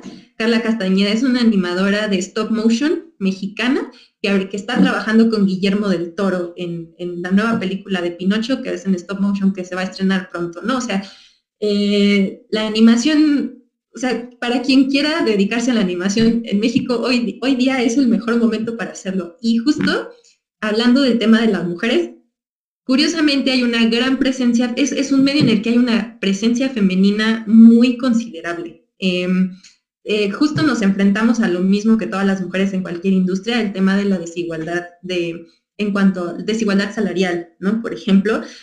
Sin embargo, eh, hay una cantidad gigantesca de mujeres mexicanas este, animadoras y, top, ¿no? Pues ya les comenté, por ejemplo, Alex Castellanos que ganó un premio Ariel y, Andrea Mondragón. Este, hay, hay muchas animadores, este, animadoras mexicanas hoy día en, podría, decirse famosas incluso en el, en el medio, ¿no? Entonces, yo siento que incluso va a ser una de las industrias donde más evolución se note en ese sentido, en cuanto a que nos estamos abriendo camino, ¿no? En, una industria que principalmente pues fue muy masculina en sus inicios. Este, entonces, pues, pues ahí vamos, ¿no? Y, afortunadamente hay tantas mujeres que hoy día entre mujeres hay esa misma red de apoyo como animadoras, ¿no? Y, y no solo las mujeres animadoras, en general hay mucha presencia femenina en lo que es el cine mexicano hoy día. Entonces, eso es increíble porque a mí luego me pasa que hay, eh, no sé, mujeres productoras y que me dicen, Gaby, está este proyecto y necesitamos, y se busca animadores. Entonces yo estoy pensando en ti, ¿no? Entonces ya el que haya esa red de apoyo entre mujeres de la industria audiovisual hace que las cosas sean muchísimo más sencillas, ¿no? Entonces, este, pues me pareció muy importante justo responder esa pregunta. Y este, entonces por lo mismo sí, sí le veo muchísimo futuro a los cortometrajes mexicanos y no solo cortometrajes de animación, sino incluso películas de animación. Yo siento que no falta mucho para que un día en los Oscars veamos una película de animación mexicana compitiendo. Entonces, este, pues yo, yo la verdad estoy muy, me entusiasma mucho este momento para la animación en México. Em, y en cuanto a lo que me preguntaban del, sello personal o, un distintivo, sí, creo que justo yo he sido muy aferrada, ¿no? Este, he sido muy aferrada a desarrollar mi, ahora sí que una línea estilística que a mí me interesa mucho, ¿no? Em, yo empecé mucho con, el, con lo que es el carboncillo, pero siempre trato de, que mis dibujos sigan siendo hechos con técnicas tradicionales, ¿no? Entonces uso mucho lo que es la pintura, la tinta, este, cosas así, pero incluso como no estoy, no me peleo para nada con lo digital, al contrario, yo siento que lo digital es una gran herramienta, entonces incluso lo que he hecho es experimentar y tratar de ver cómo combinar ambas cosas, ¿no? Si a mí me gustan las texturas tradicionales, o sea, me gusta la textura del carboncillo y me gusta eso. ¿Cómo puedo hacer esto digitalmente, no? Que eso también me puede facilitar el flujo de trabajo porque ya no tengo que gastar papel y ya no tengo que comprar carboncillo. A lo mejor, si puedo lograr hacer esto, simularlo digital, pues ya lo hago digital todo, ¿no? Entonces luego he aprendido a hacerme mis propios pinceles, por ejemplo, digitales, replicando como las texturas. entonces, pues yo creo que eh, algo que me ha pasado mucho es que la mayoría de los animadores piensan que yo estudié artes visuales, porque mm, dicen, es que tú eres muy pictórica, ¿no? Y, eres como medio oscura y así, eh, como sombría. Entonces, em, eso me ha ayudado porque la gente que me busca para proyectos me busca específicamente por mi trabajo, ¿no? Em, como que saben que, que yo puedo generar un estilo particular que es lo que a lo mejor ellos necesitan. Entonces, este, pues yo diría que mi sello personal es ese, que, es el de alguien que, que, todavía busca que el trabajo se vea muy artesanal y muy manual, pero también con un toque como más oscuro, ¿no? Como temas más sombríos, como medio... De, de hecho, yo pues lo que busco es una animación a mí, a mí lo que me gustaría es desarrollar productos animados fílmicos, pero para adultos, ¿no? Tal vez no para un público infantil, sino para adultos, ¿no? por ejemplo, uno de horror, una película de horror de animación eh, en el cine un día, que, la gente pudiera acercarse a ver algo así, ¿no? Este, entonces, pues yo estoy procurando que mi sello se, se vaya poco a poco gestando hacia eso, ¿no? Este, y pues creo que esa pregunta es, lo que se me ocurre responder. y no sé, a ver, eh, a la siguiente era lo de cuántos estilos de cortometraje. Eh, pues en realidad, em, estilos de cortometraje, más bien, no sé si a lo mejor nos podríamos estar refiriendo a lo que es el género o las técnicas diferentes. Em, por ejemplo, si es en cuanto a las técnicas de animación diversas que se utilizan para hacer cortometrajes de animación hoy día, pues yo creo que hay varias, definitivamente. En cuanto a lo que es animación tradicional, que es lo que yo pues trato de hacer principalmente, pues está lo que es la animación em, en stop motion, que es como que también es muy diversa, ¿no? Por ejemplo, mi cortometraje de anfibia es stop motion, pero con carboncillo, entonces es dibujo y fotografía, dibujo, foto, dibujo, foto. Pero también está la animación de stop motion con lo que se llama puppets, ¿no? Que es, construyes una especie de muñequito títere con un esqueleto dentro y entonces tú lo vas moviendo y cada micromovimiento es foto, cada micromovimiento foto. Un poco como esta película del extraño mundo de Jack, así fue hecha, ¿no? Y ese tipo de animación se hace mucho en México, sorprendentemente, porque es súper tardada y súper cara, y se hace, ¿no? Como Carla Castañeda, que es quien está trabajando ahorita en este, con Guillermo del Toro, ¿no? Eh, entonces, este, ella hace ese tipo de animación, o la película de La Casa Lobo, que es chilena y ha resonado mucho, creo que estuvo compitiendo en los Oscars, por ejemplo, ¿no? Hablando de, cine de animación latinoamericano que ya está compitiendo con los grandes, ¿no? Este, y mm, están las técnicas de animación digitales, ¿no? Que es, por ejemplo, Pixar, que es animación 3D, animación tridimensional, este, pero también hay animación digital 2D, como estas películas que hace el estudio de Anima Studios, los que hacen la leyenda de la Nahuala y este Charo Negro y esas cosas, ¿no? Este, entonces, uy, en cuanto a técnicas hay un sinfín, también hay mucha técnica experimental que se hace, ¿no? Que mezclan imagen real con pintan encima, o sea, la animación es ilimitada, yo creo que esa es la maravilla que tienen, que no hay límites básicamente, para hacer lo que no se le ocurra. Y en cuanto a géneros, pues yo creo que también hay una diversidad gigantesca. Em, hay, hay, mucho cortometraje de animación independiente, eh, mucha animación enfocada para adultos, ¿no? Sobre todo. Entonces son temas muy diversos, ¿no? Eh, se, abarcan hoy un sinfín. Hoy, hoy día, por ejemplo, creo que habiendo tanta presencia femenina en lo que es la animación independiente, es muy, eh, hay una presencia fuerte de cortometrajes con tema de género, ¿no?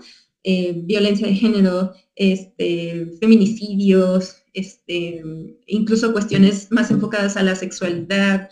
Este, hay, mucha diversidad, ¿no? Y también este, en cuanto, eh, vaya, también yo creo que temas hay un montón, ¿no? Y, también, por ejemplo, hay, animación infantil que se, hace también en, los cortometrajes de animación de México.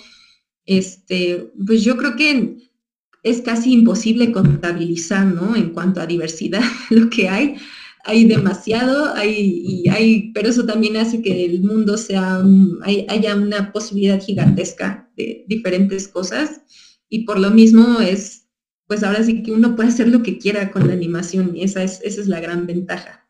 Y yo en cuanto a lo que yo practico, realizo personalmente, pues eso es, yo hoy día lo que busco es, es eh, una animación que visualmente tenga un aspecto eh, tradicional, que, esté muy enfocado, por ejemplo, lo que eran las películas de Disney antiguas, ¿no? Este, me gusta mucho eso, este, pero sí trato de utilizar lo digital ahora sí que para facilitarme hoy día, ¿no? Si ya está ahí, eh, pues si me puede ayudar a facilitar y optimizar recursos, mi flujo de trabajo y eso, pues lo combino, ¿no? Entonces, este, pues eso es lo que yo hago principalmente.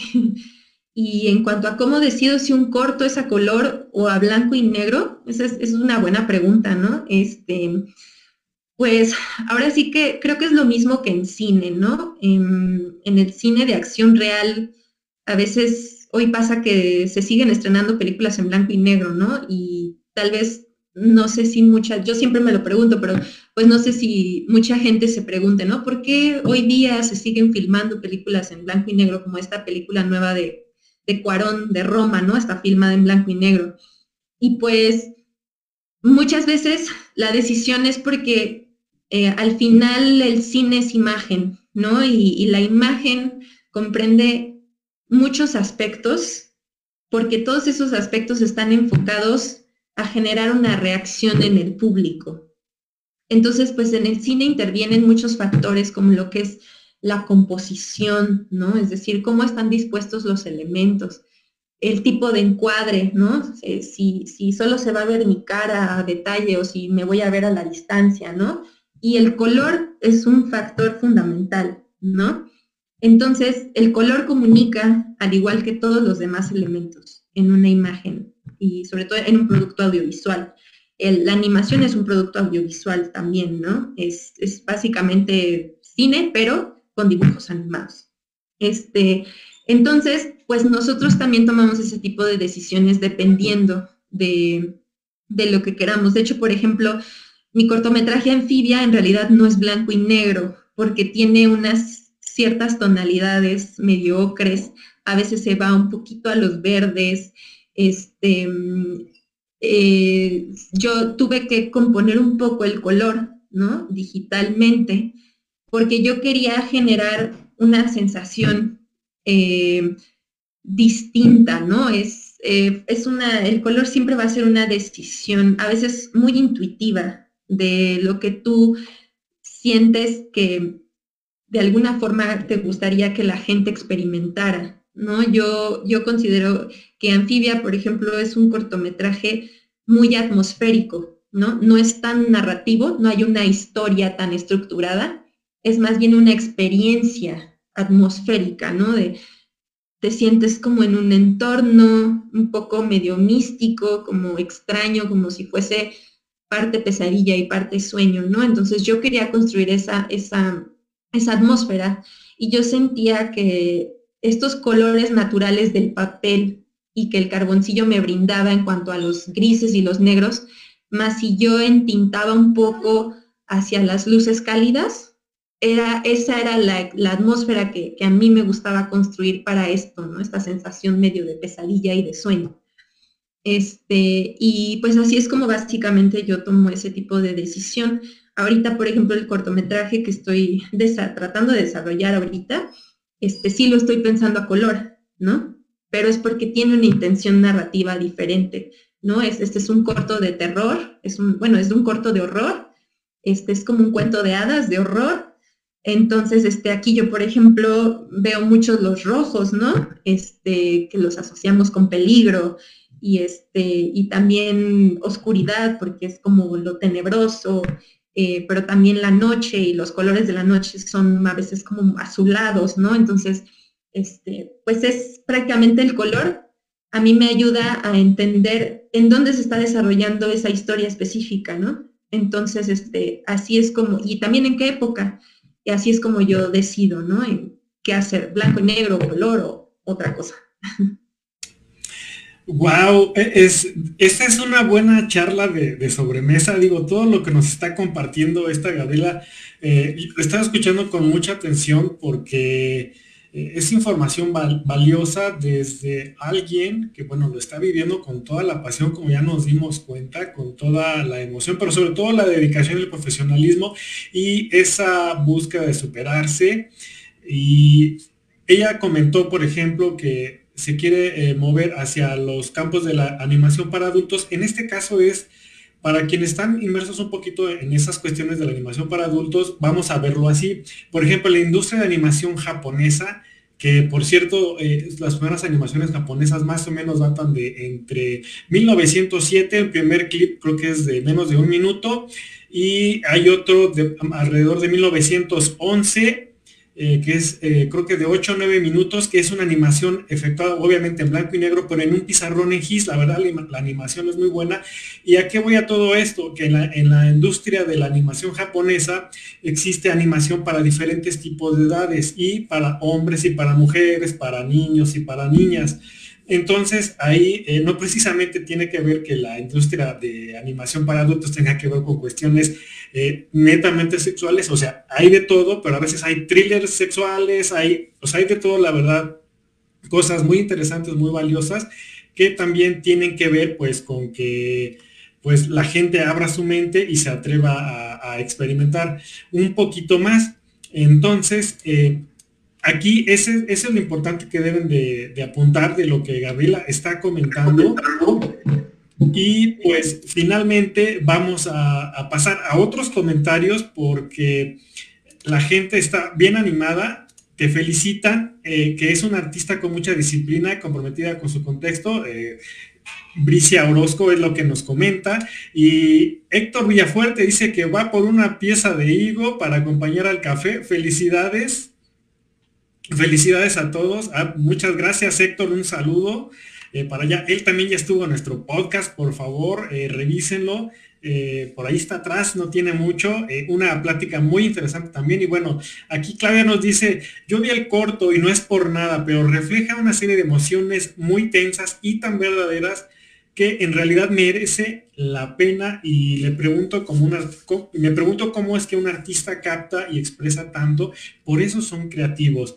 Y a rato nos va a comentar Gabriela si este corto lo podemos encontrar colgado ya en la red, quizá como parte de, otra, de otra plataforma. Y bueno, ahí Michelle Peña, el que estuvo maravilloso el corto, le inspiró mucho.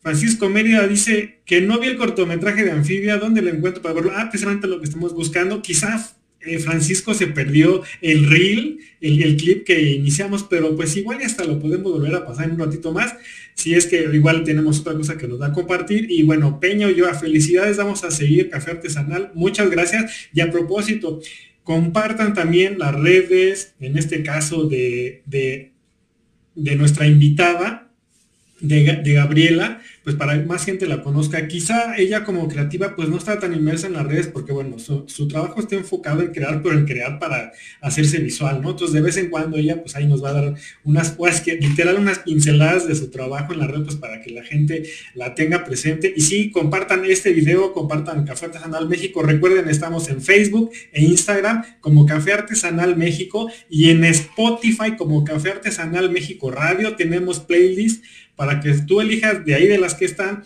la que puede ser el soundtrack de tu día, iremos también colgando varias, hay varios estilos de música y por supuesto están los podcasts de relatos, relatos con café, también allí en, Spotify. Y vamos a continuar con, con parte de los comentarios. Eh, tuve la oportunidad de ver con el cortometraje inspirador y bueno, aquí Paco nos comenta, el cortometraje nace de una idea o conforme van haciendo, avanza, evoluciona la idea, ahorita ella nos va a responder. Y dice, aparte de anfibia, dice que no lo he visto y vuelve a recalcar, ¿qué otros tienes y dónde se pueden ver? Ahorita ella nos va a comentar porque yo sé que la gente lo, quiere ver. Eh, esa probadita que nos dio, la verdad, está muy padre, a mí me gustó mucho también. Y bueno, también aquí el hashtag, por cierto, digamos reciclaje a propósito de la forma de trabajar de Gabriel Orozco, que es impresionante cómo ella optimizó los recursos y muy bien, y que existan ahora este tipo también de materiales nuevos, ¿no? En que puedes ocupar y, reciclar en este caso, pues los colores pasteles, si mal no recuerdo que fue lo que mencionó. Pues felicidades, felicitaciones. Eh, ahí por ahí nos mandan una liga, creo que es de, de Héctor. Felicitaciones, Ángel Javier Paciencia, por ahí nos manda una carita.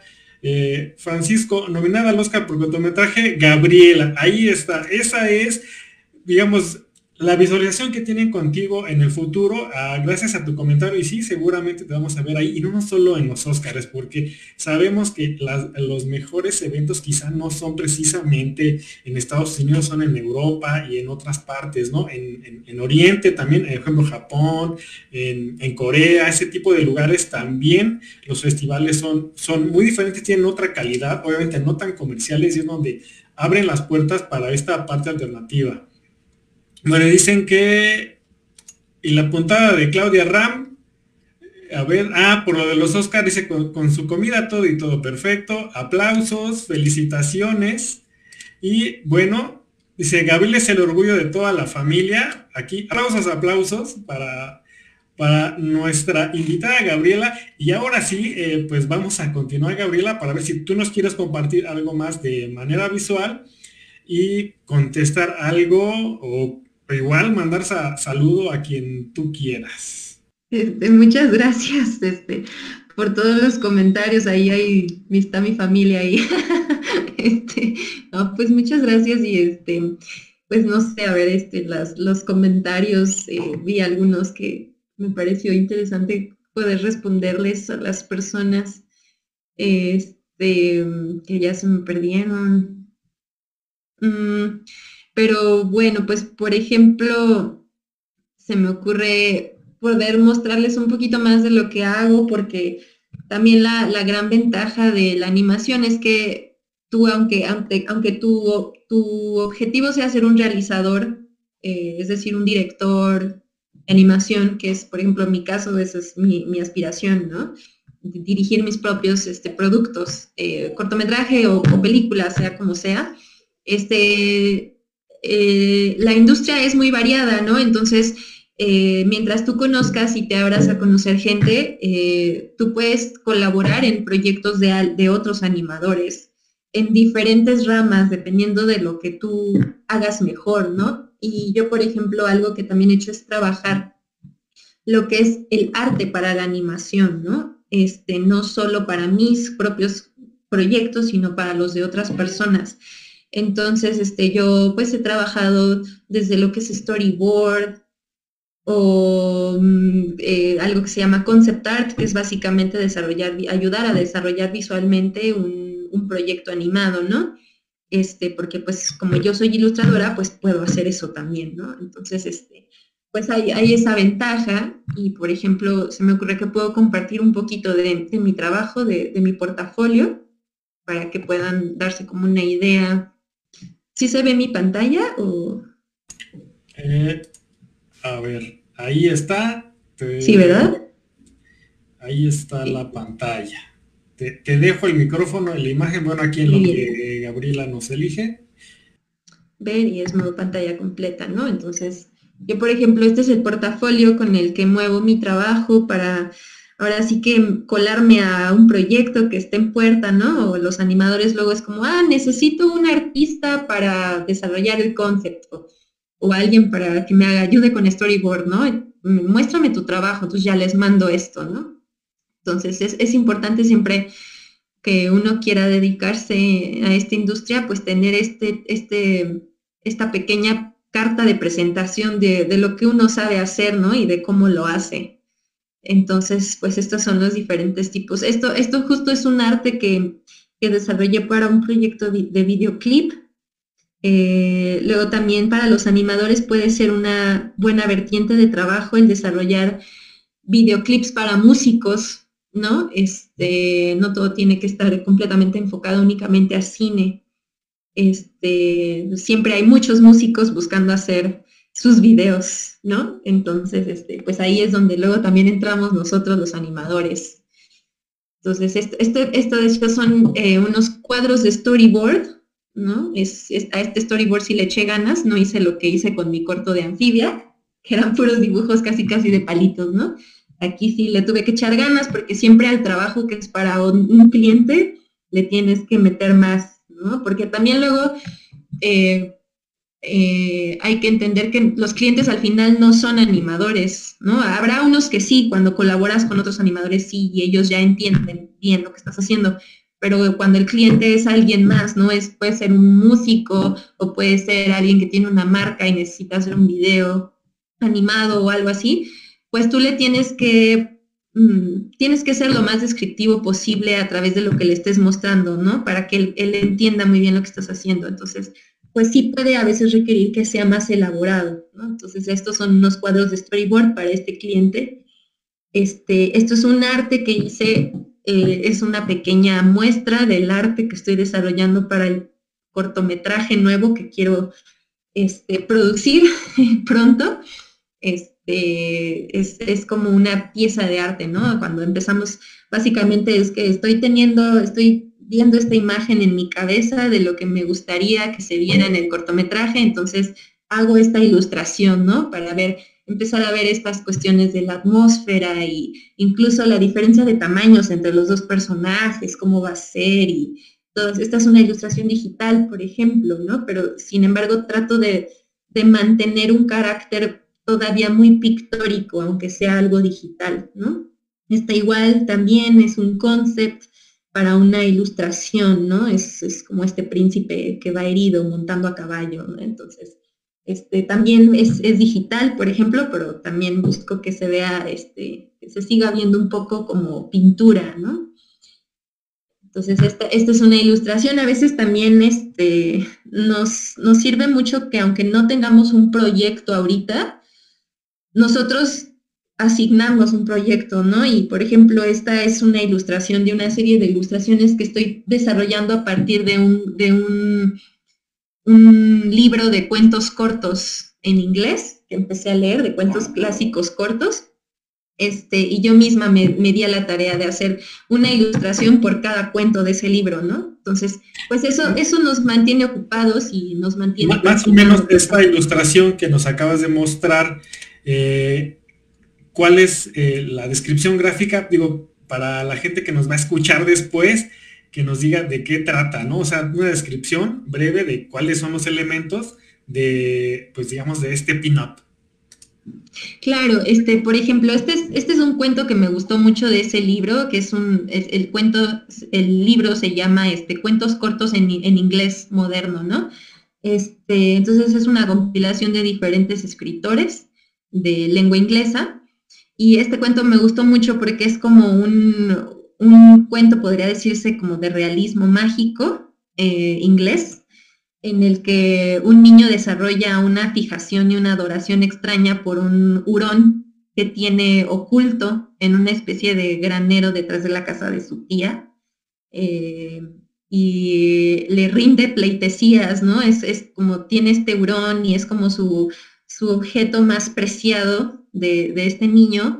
Y aquí en esta, eh, la parte que más me gusta de esa historia, de ese relato, es la parte en la que te, te describen eh, por primera vez al hurón, ¿no? Y, pero te lo describen a través de, cómo el niño lo ve, como los ojos del niño. Entonces, el niño no lo ve como un hurón eh, común, sino lo ve como, una, como un dios al que él mismo llama Svet Bashtar es el nombre, que viene ahí arriba.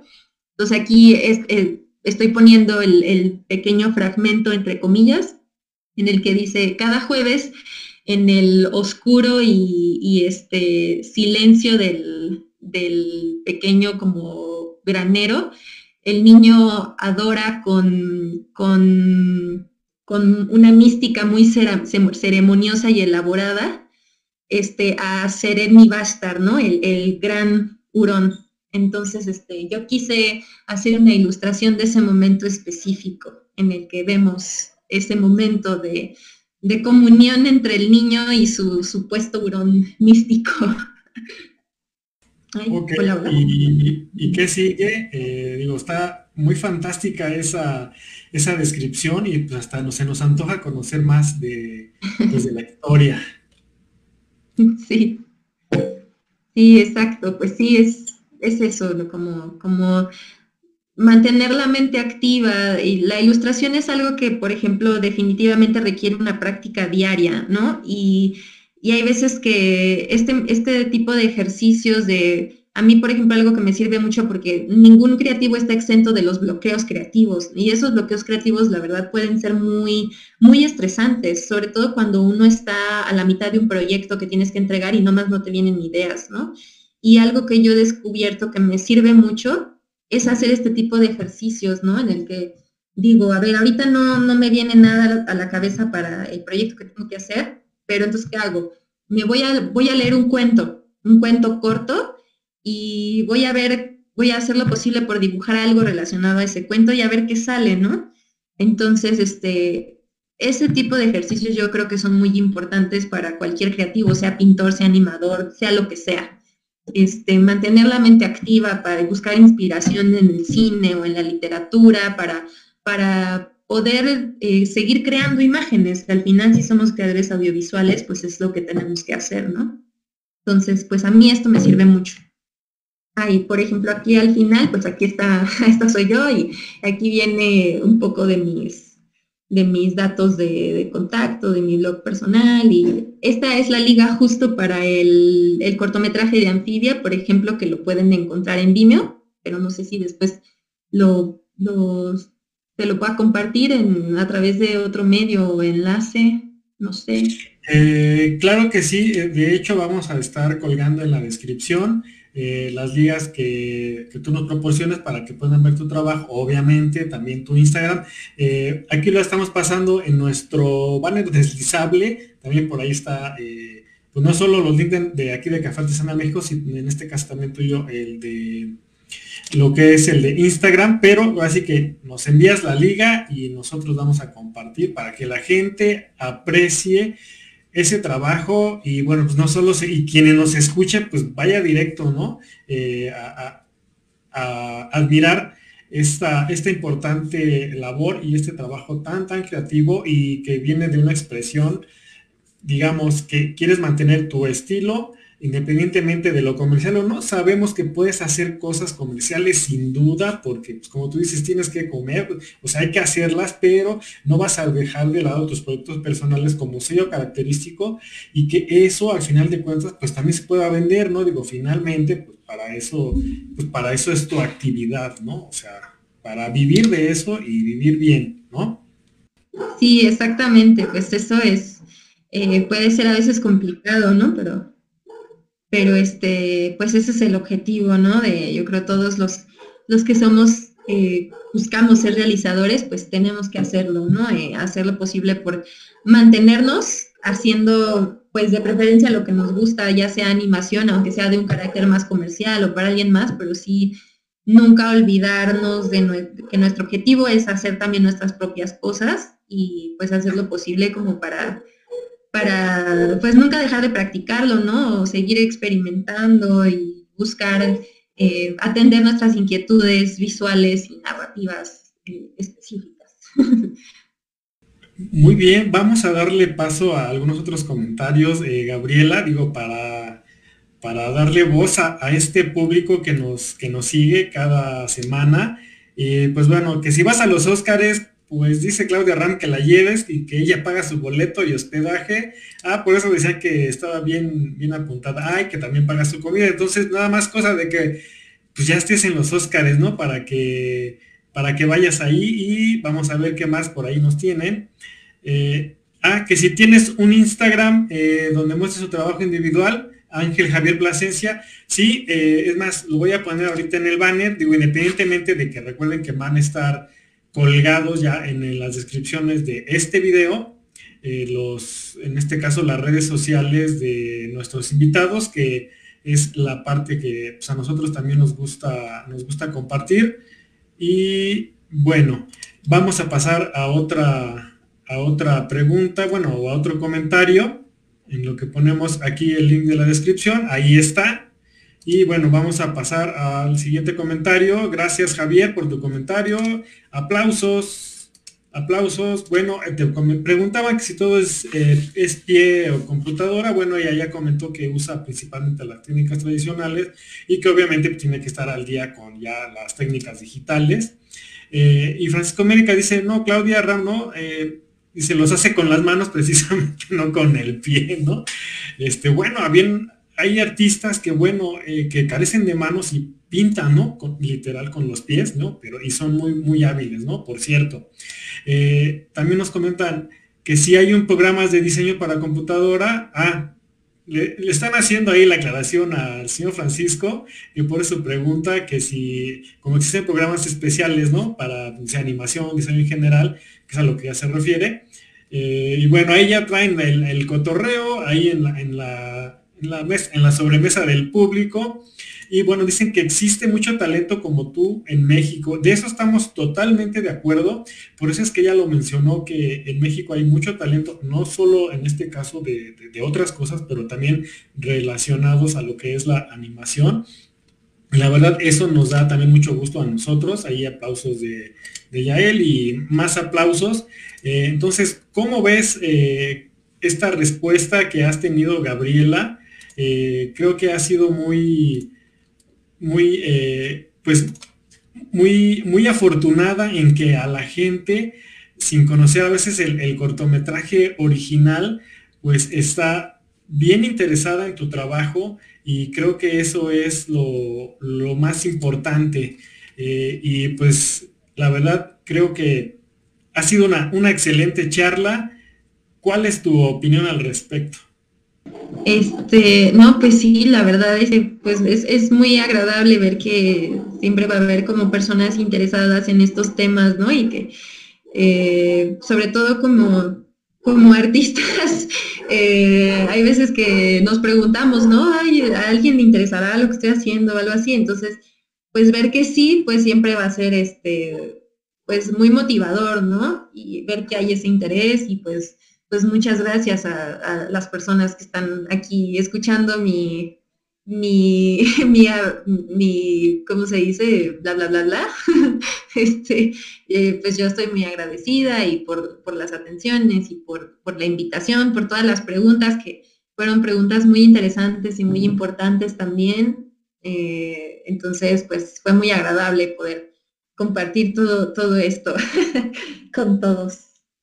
Así es, y vamos a ver unos, que si existen algunos comentarios finales ya para también irle dando cierre a esta agradable plática de, pues digamos, relacionadas pues, con el arte sin duda. Y bueno, aquí nos comentan que deberías ilustrar algo de leyendas mayas aztecas, obviamente de esta cuestión prehispánica, que da mucho para, o sea, hay tela de dónde cortar y sobre todo gráficamente hablando, este, pues eh, hay mucho detalle, ¿no? Y eso, estilizarlo, esa es la labor, ¿no? Ahora de los artistas actuales, porque pues no solo se trata de reproducir, ¿no? Lo que está en los códices, lo que está en los grabados en piedra y todo eso, ¿no? Es, es eso, pero darle ese, ese nuevo significado sin, sin, perder esa esencia de lo, pues en este caso, de, de una cultura, eh, porque podrían parecer similares, en este caso los pictogramas eh, mayas, aztecas o de otras culturas madres, pero no, cada uno tiene sus detalles y su estilo y su expresión visual, que en este caso también refleja una cosmogonía y otras cosas. Muchas felicitaciones. Y pues sí, yo estoy de acuerdo ahí con, así que con toda la banda, eh, que vino aquí Gabriela a mostrarnos su trabajo, su creatividad y que sabemos que aún va a dar para más. Eh, y que queremos ver su trabajo pronto. Sabemos que algunas animaciones pues no son tan inmediatas y igual si tiene alguna colaboración pues también que nos los haga saber o ella en sus redes y si en algún momento ella esté en algo pues ¿por qué no? También darle aquí su, su foro cuando ella cuando ella quiera entonces está la invitación abierta para para en otro momento, eh, digo, pues para eso estamos aquí en, Relatos con Café, el podcast de Café Artesanal México, pues para echar el chal, aunque se nos acabe el, café, eh, la plática sigue. ¿Y cómo te gustaría cerrar, Gabriela, esta, esta charla? Ah, pues este, me, me, pareció muy interesante el comentario que hizo por ahí, creo que fue Claudia Ramírez, ¿no? De, bueno, yo estoy poniendo Ramírez, solo dice Rami, yo, yo me estoy inventando, pero este, me, decía de las leyendas mayas aztecas y pues sí, justo eh, yo siento que hay una gran riqueza. en México tenemos una cultura eh, narrativa gigantesca que a veces a mí me gustaría ver mucho más reflejada en el cine. Por ejemplo, lo que son las leyendas, una riqueza y de leyendas indígenas brutal. Entonces sí, la verdad es que llevo ya un tiempo escribiendo un guion de cortometraje que está enfocado también de horror, enfocado como en leyendas relacionadas a lo que son los nahuales, ¿no? A mí me interesa muchísimo lo que son las cuestiones entre las relaciones, la relación que hay entre humanos, eh, animales, mundo espiritual místico, eh, que hay muchísimo de eso en, lo que es la literatura, desde el realismo mágico, este, aquí en México, ¿no? Este, entonces, em, llevo ya un rato también desarrollando una historia así paralelamente. Este, sin embargo, pues siempre pasa que, de hecho yo creo que siempre nos pasa que tenemos varias ideas diferentes de guiones y de historias, pero siempre hay una que vamos a ver más viable realizar en, en lo inmediato que otra, ¿no? Este, entonces, pues ese, ese proyecto lo sigo trabajando en la parte de guion, pero todavía no lo empiezo a desarrollar en otro aspecto, ¿no? En, el visual. Eh, he hecho ahí unos experimentillos, pero sí está ahí. O sea, pronto, pronto esperemos en, algunos años eh, pueda yo ya mostrar algo de ese proyecto, pero ahorita todavía no. Em, y pues, pero sí, definitivamente yo creo que ahorita afortunadamente también hay muchos animadores y muchos cineastas mexicanos que ya empieza a interesarse por ese tipo de temas, más, más apegados culturalmente eh, a, México. Em, y pues así como, como me gustaría cerrar, pues yo creo que más bien, eh, pues nada, nada más agradeciendo ¿no? a la gente que, que aguantó hasta este momento estarme escuchando hablar tanto y pues de nuevo agradecer por la invitación, que, fue muy, muy agradable compartir eh, este momento y, pues gracias, gracias. y pues ahora sí que a, las personas interesadas en animación, pues no, de verdad no, no lo duden si, si les gusta, si les apasiona y les interesa.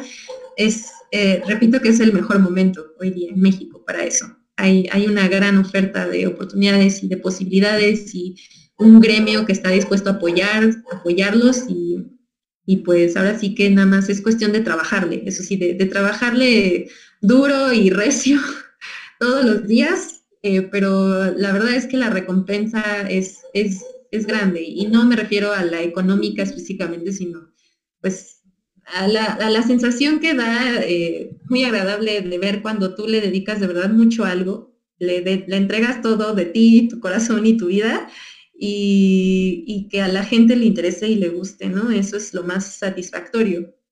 Pues eh, sabias palabras y emotivas porque precisamente la pasión es lo que mueve en este caso a Gabriela y bueno, y todos aquellos quienes quieren expresarse de alguna manera por cualquier medio. Entonces, eso es lo que nos, lo que nos deja eh, hoy Gabriela en su dedicación, su ingenio, por supuesto, ¿no? A través de su experiencia eh, en el mundo de la animación y todo este bagaje que trae y obviamente todo lo que va a, obtener en los, en los próximos meses y años. Vamos a darle un, última, un último ojito a los comentarios. Bueno, son muchas felicitaciones y bueno, pues igual yo te agradezco mucho eh, la oportunidad de que nos dejaras conocerte a ti y bueno, a tu trabajo y la gente que esté interesada. Al rato vamos a colgar ahí el, el link de la descripción pues para que visiten el, el cortometraje y pues bueno, también se animen a, buscar a Gabriela si tienen alguna inquietud o tienen algún trabajo específico para ella, si es, por ejemplo, son gente relacionadas también con los medios digitales o no, necesitan eh, quizá alguna animación especial para algún, alguna empresa, para alguna colaboración, pues ella está más que puesta y pues ya conocieron a ella cómo es, su personalidad, lo que es capaz de hacer y todo lo que no sabemos de todo lo que es capaz de hacer eh, y que saben que es la persona adecuada para volcar esas ideas y esa expresión artística, por supuesto con su background académico, pero sobre todo esa pasión que la caracteriza y que, bueno, finalmente es... Eh, lo que la gente también está buscando. Entonces, muchas gracias, Gabriela. Yo quiero despedirme así. Muchas gracias a todas las personas que nos estuvieron igual eh, acompañando hasta este momento. Ya saben que aquí, pues las charlas de sobremesa luego se van, se van tendidas y pues no tenemos problema. Eh, y pues gracias por, por igual una vez más por acompañarnos, por compartir este y los demás videos de los podcasts de Café Artesanal México, nuestros contenidos. Estamos en Instagram, recuerden también en Spotify. Y pues bueno, algún comentario final, eh, Gabriela. Este, no, pues nada, pues muchas gracias de nuevo, la verdad, este, muchas, muchas gracias, estuvo, estuvo muy padre, fue, muy agradable estar con todos y platicar de, de todos mis delirios. Ok, pues bueno, entonces no me resta decir que agradezco este, este, tiempo que has pasado conmigo y con Gabriela y nos vemos en la próxima taza de café.